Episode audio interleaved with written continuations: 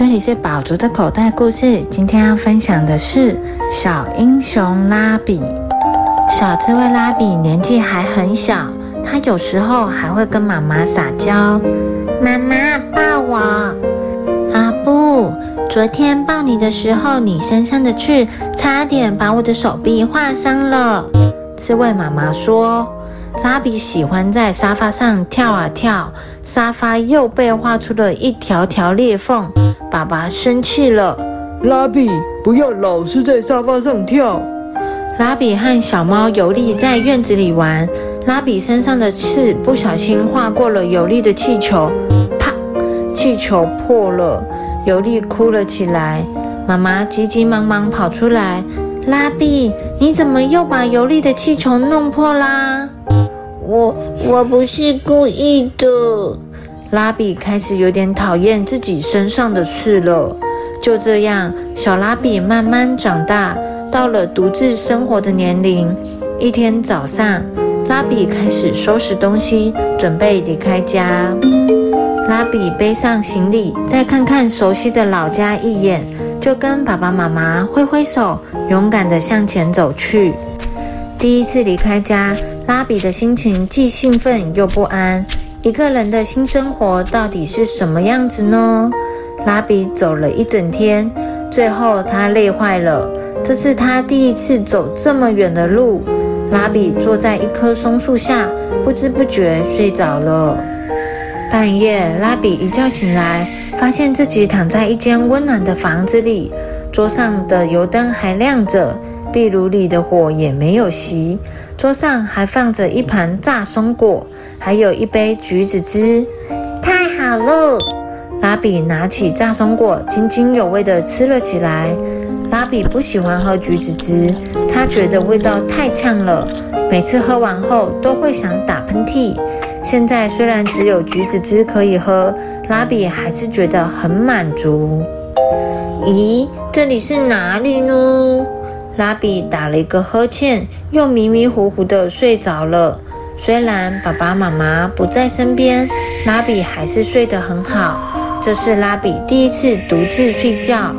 第二天早上，一只小松鼠跑了进来，一边跳一边拍手：“咦，大松果醒了！大松果醒了！”咦，谁是大松果？是是我吗？拉比疑惑地看着小松鼠。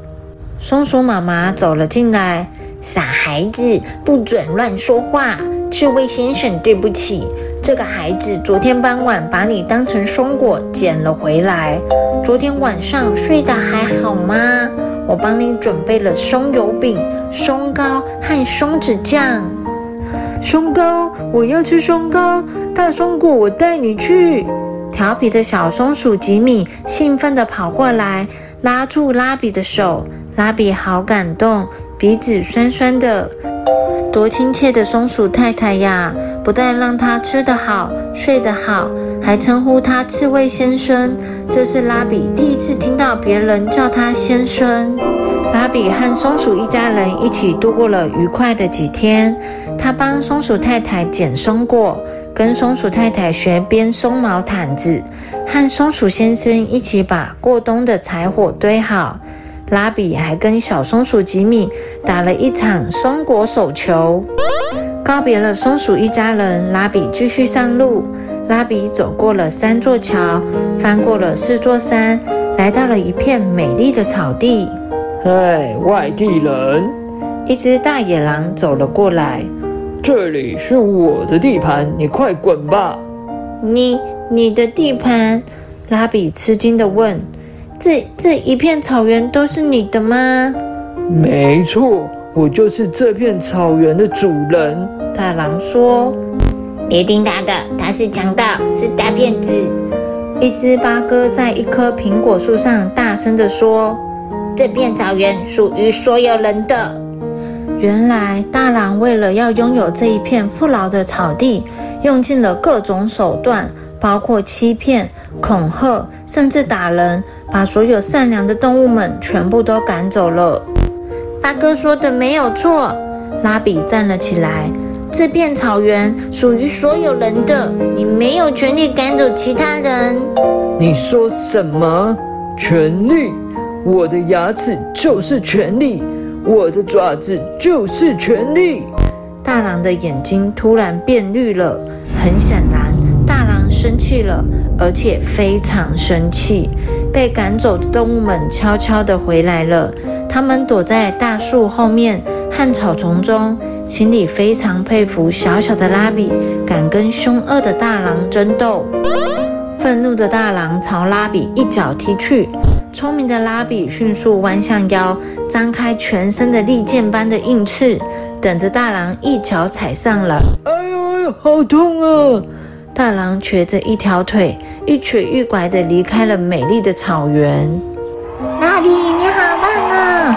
拉比，你是我们的英雄！动物们欢呼着，把拉比抛向天空。是吗？我是英雄吗？芭比开始喜欢他身上的刺了。小朋友，每个人都有缺点，也都有优点。只要你保持正面的态度，有时候你的缺点也会被你变成优点哦。The end.